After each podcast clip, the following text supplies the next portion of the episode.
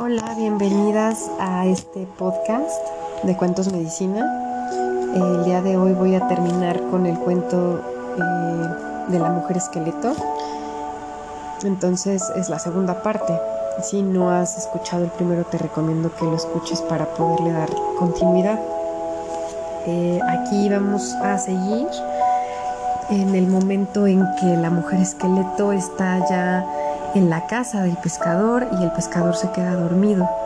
Y entonces mientras él está dormido, tiene un sueño triste o nostálgico que no lo explican bien en el cuento, pero hace que él llore estando dormido.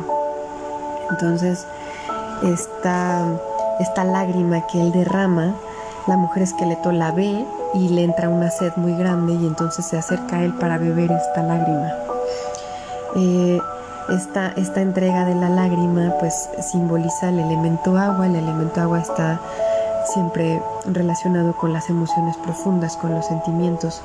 Entonces el pescador está dormido y como duerme pues está en un estado eh, pues no muy consciente, está vulnerable, no está a la defensiva y entonces eh, pues está a flor de piel, ¿no? Sus sentimientos más profundos a través de esta lágrima y ella sedienta la bebe eh, y entonces se une, se une este arquetipo, esta mujer esqueleto, este potencial de creatividad, de entrega, de amor, se une a, la emoción, al sentimiento que él tiene a través de la lágrima. Eh, también la lágrima es, es la ternura y la compasión por el otro y por uno mismo,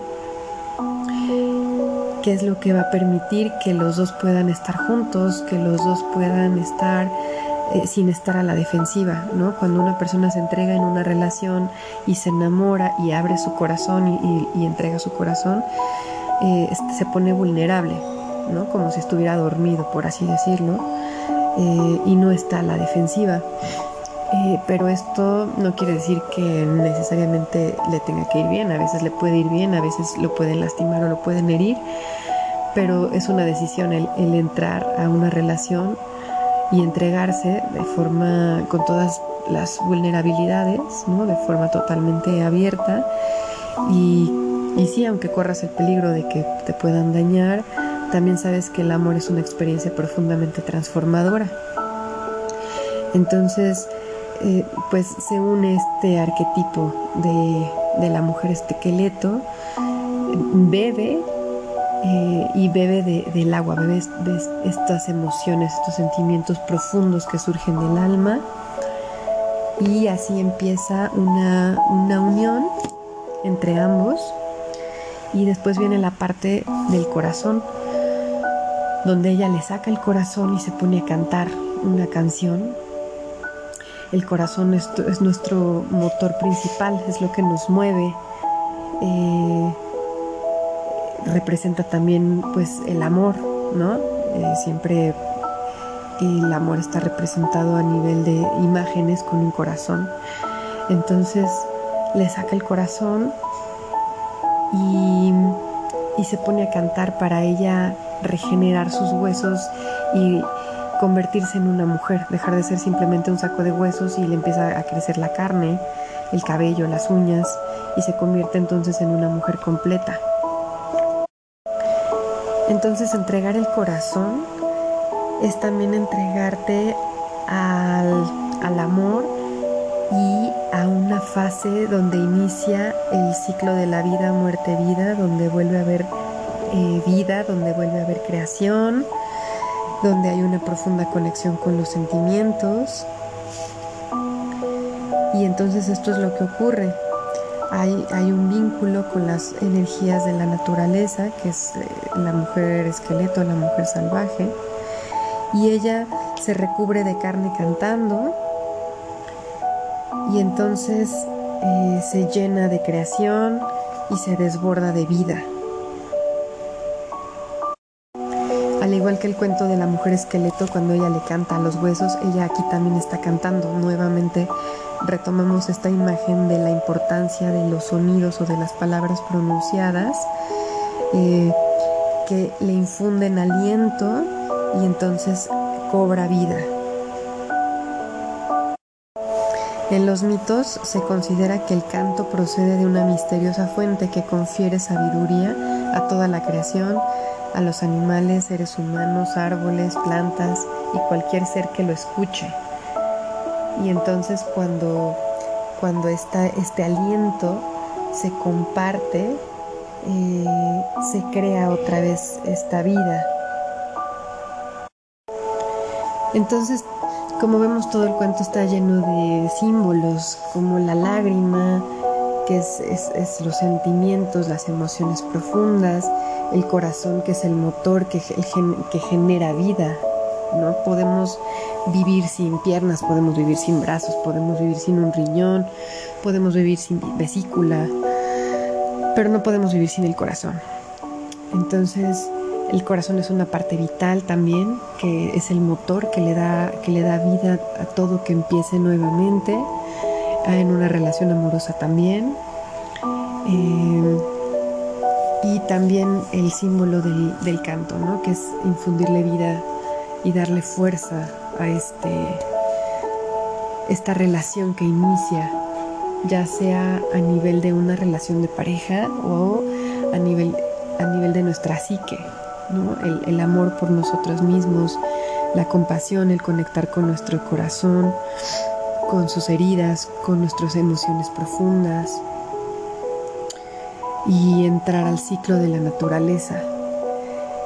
Y bueno, entonces, eh, pues al final ellos se quedan juntos y y en este tema del amor, de las relaciones, eh, entonces hay que entender que no hay que huir de la naturaleza de la vida, muerte, vida, sino que hay que entender que como todo en la vida, el amor también es parte de esta naturaleza y no es algo que va a ser siempre positivo.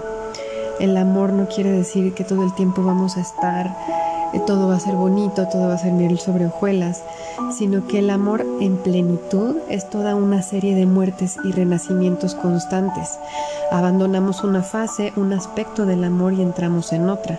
La pasión muere y luego regresa. El dolor se aleja y aparece de nuevo. Entonces amar significa todo el tiempo estar sumergidos en esta naturaleza de la vida, muerte, vida, dejar de resistirnos, Em, y pues empezar a resistir muchos finales y muchos comienzos, todos dentro de una misma relación. Las mujeres conocemos bien si es que estamos conectadas a nuestra naturaleza y a la naturaleza de la mujer esqueleto y de la mujer salvaje. Conocemos bien este ciclo, eh, porque lo vivimos muy de cerca con nuestra naturaleza cíclica a través del ciclo menstrual. Entonces, si estamos conectadas con, esto, comprendemos que tanto a nivel físico como emocional y espiritual hay subidas y bajadas, eh, situaciones que nacen y situaciones que hay que dejar ir. Eh, constantemente estamos naciendo y renaciendo y muriendo constantemente todo en nuestra vida, desde amar, crear, eh, todo tiene esta, esta naturaleza de, de nacer, de desvanecerse, de morir y de volver a nacer. El proceso se complica cuando en esta cultura tan pues racional nos alejamos de, de estos procesos transformativos entonces por eso es tan importante retomar o despertar en nosotros este arquetipo de la mujer cíclica, de la mujer que eh, esqueleto que está en los huesos, pero que le infunde su aliento otra vez a través del corazón, a través de su voz y vuelve a cobrar vida, a cobrar vida para ella misma o a cobrar vida en una relación de pareja entonces para poder amar verdaderamente o aprender a amar hay que aprender también a bailar con la muerte. Eh, amar entonces es aprender los pasos, es bailar la danza la danza de la vida, que no puede estar separada de la danza de la muerte. Entonces la energía, el sentimiento, la intimidad, la soledad, el deseo, el tedio, todo sube y baja dentro de una relación, tanto en la vida como en la relación de pareja, todo sube y baja en ciclos relativamente seguidos. Entonces hay que por eso es aprender a danzar, como la luna, ¿no? que tiene sus ciclos, hay que aprender a danzar con estos ciclos. Eh, el deseo siempre va, va a crecer y a disminuir como las mareas. Esto es lo que nos enseña la naturaleza de la vida, muerte, vida. Los problemas surgen, como lo mencioné, cuando uno no conoce esta danza o cuando uno quiere permanecer estático en algo y la vida no es estática, la vida es movimiento, la vida siempre está fluyendo. Entonces por eso hay que aprender a fluir y a entrar en estas mareas, ¿no? De, cuando crece y cuando disminuye la energía, el deseo, eh, porque esa es, esa es la esencia de la vida, la ciclicidad y no lo lineal como nos han enseñado. Y entonces tenemos la opción de aprender, aprender por la buena, por así decirlo, o aprender por la mala, porque el ciclo de la vida, muerte, vida no se va a detener. Él va a seguir su curso, va a seguir su naturaleza y entonces eh, va a prevalecer tanto si queremos como si no queremos. Entonces ir aprendiendo esto de una vez y cuanto antes es mejor para aprender a fluir. Y, bueno, pues es lo que nos muestra este cuento, esta transformación que tiene tanto el cazador como la mujer esqueleto.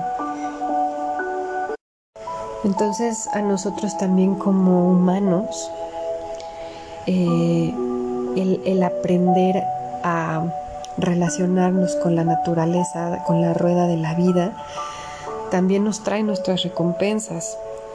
Entonces, en vez de rechazar este aspecto de la mujer o rechazar a la mujer esqueleto y su, arquetipo, en realidad eh, hay que darle la bienvenida.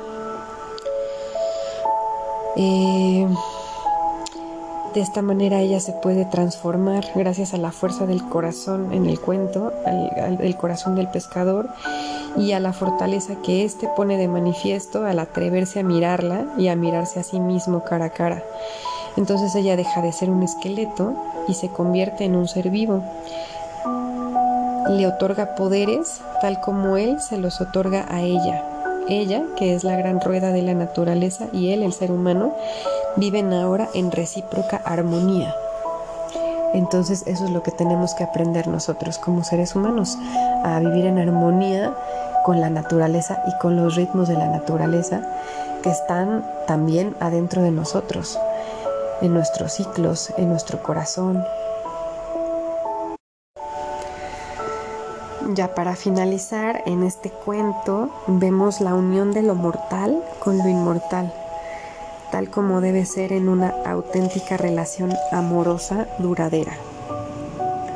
Al final del cuento, el pescador se identifica aliento con aliento y piel con piel con la naturaleza de la vida, muerte, vida. Es así como la mujer esqueleto o el arquetipo de la mujer salvaje, este ciclo de la vida, muerte, vida, enseña al hombre a vivir una nueva existencia. Ella nos enseña a los humanos que el camino del corazón es el camino de la creación. Le muestra que la creación consiste en una serie de nacimientos y muertes. Lo único capaz de crear es el hecho de soltarse en vez de resistirse y de entregar el corazón hacia la naturaleza salvaje, hacia la naturaleza cíclica. Eh, la fuerza y el poder del uno se desenreda y se comparte. Él le entrega a ella el tambor del corazón. Ella le entrega a cambio el conocimiento de los ritmos y las emociones más eh, complicadas de los ritmos de la vida. Y bueno, pues Así termina este cuento.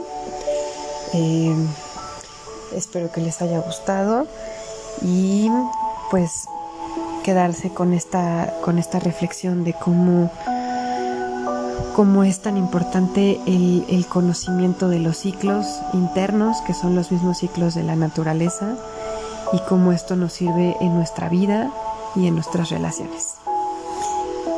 Y bueno, pues hasta aquí nos vemos pronto con otro cuento.